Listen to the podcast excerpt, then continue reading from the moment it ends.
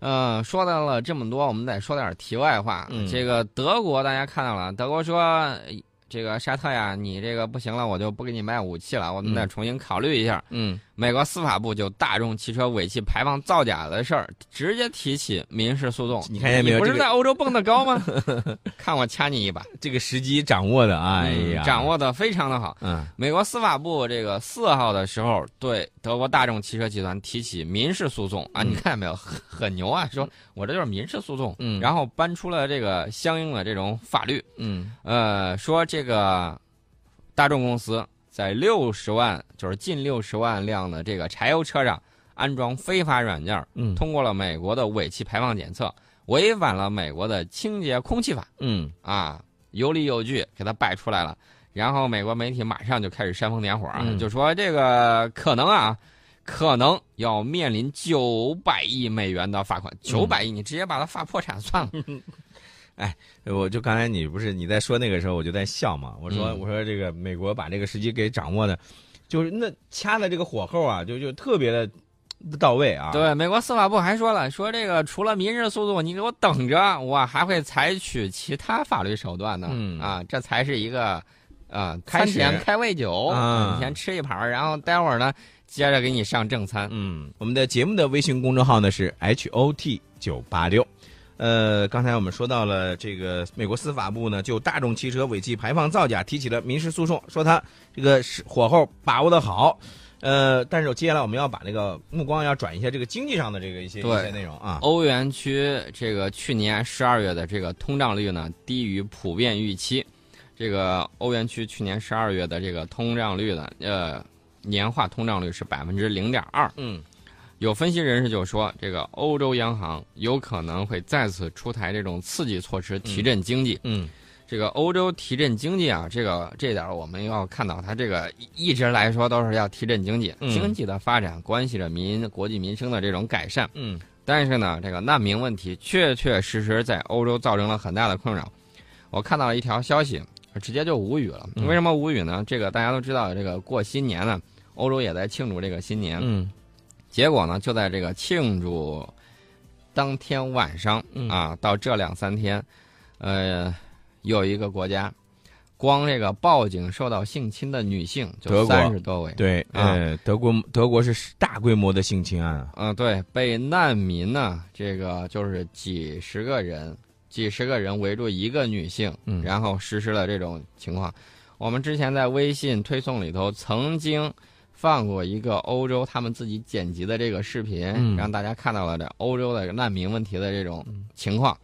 所以说呢，大家就觉得这个这个就典型的西方世界啊。当年你为什么同意美国去打掉你的那些屏障呢？搬起石头砸自己的脚。所以呢，现在默克尔呢非常的生气、愤怒，让彻查。但是，警方说了，我没有线索呀。对呀、没有啊线索怎么办呢？然后德国右翼就在骂这个他的移民政政策，嗯，呃，其实，在说到了这个德国的大规模的性侵案的时候呢，呃，包括这个德国的科隆的市长呢，还提了一个很不靠谱的一个这个建议，嗯。说呃，向女性提出来说，这个一臂之长这个距离，啊，应该与人保持一臂之长这个距离，以避免性侵的这个建议。嗯，你被几十个人围住的时候，你怎么去保持这个一臂之长？所以德国网友就非常不满，说你下台吧，啊，别啊。辞职吧，不干吧。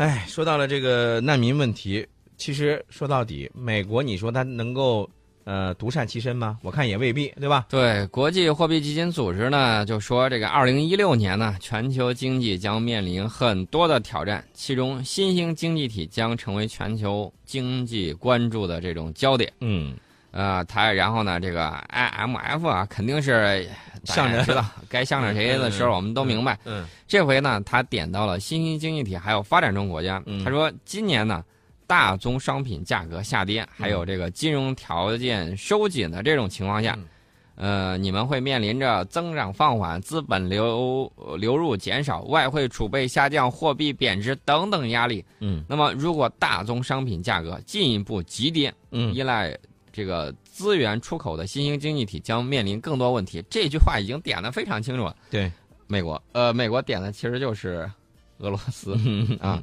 俄罗斯的这个能源的问题。其他的新兴经济体，比如说金砖几国里头，有没有靠着这个的，嗯也需要警醒。所以说呢，我们的这个一定要让自己的这种产业啊全面化、嗯多样化，然后不断的向更上一层的这种，呃，产业链的顶端我们要迈进。没错，没错。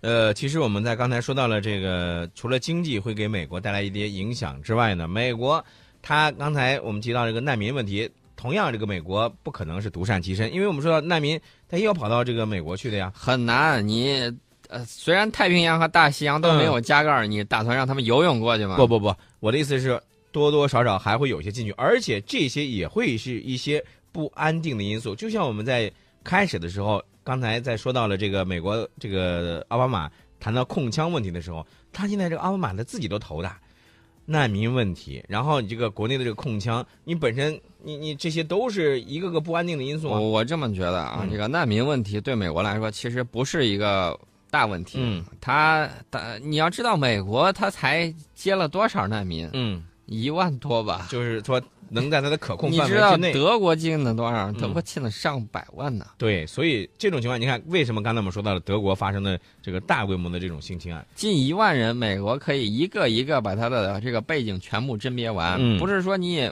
你没钱你想进美国，嗯大摇大摆就想过来，那是不可能的事情的。所以作为美国的队友，德国其实心里头是有苦难言。对，其实呢，我们刚才说到这个战略，嗯。我们提到了美国的这个战略布局，有一点大家可能忽略的，嗯。这个点就在我们旁边的邻国，嗯。一个是我们的巴铁，另外是一个我们的邻国印度，嗯。这个也是一次恐怖袭击事件。啊。这次袭击事件呢，呃，我就觉得这个点起来的有点莫名其妙。大家都知道，这个美国在阿富汗呢，啊，然后在伊拉克呀，嗯。这个都是有自己的怎么说呢，一些小九九在里头。嗯在这个时候，突然这个印度就遭到了这个印度空军基地就遭到了这个袭击。嗯这个事儿，我觉得怎么像这个啊，好像是有人在挑事儿。因为我们看事后分析啊，嗯我们第一时间我们谴责了这种恐怖袭击的行为，对啊，彰显你大国的这种态度。这个印度和巴基斯坦的总理在五五号当天嗯就二号发生的这个恐怖袭击事件通了电话。嗯这个巴基斯坦方面就是说啊，将对可能策划袭击的组织和个人采取迅速和坚决的行动。嗯啊，印度应该说对这个表态还是比较满意的。嗯这个印度总理这个莫迪呢，接到巴基斯坦总理谢里夫的这个电话，双方就这个事儿交换了一下看法。莫迪他说：“我这个希望呢，巴方对其境内策划袭击的组织和个人尽快采取坚决行动，嗯并说印方已经向巴方提供详细具体的相关信息。”然后谢里夫的表态就是刚才我说那个，呃，双方达成了一个共识，对和平来之不易，就是双方能坐下来谈，然后呢不被这种恐怖袭击左右了这种事态的这种发展，我觉得这个是非常难得的一件事情。尤其是每当这个印度和巴基斯坦两个国家致力于发展和平关系的时候，哎，这个时候总是有恐怖分子蹦出来破坏和平进程。这恐怖分子到底是听谁的呢？对呀、啊，我们知道这个。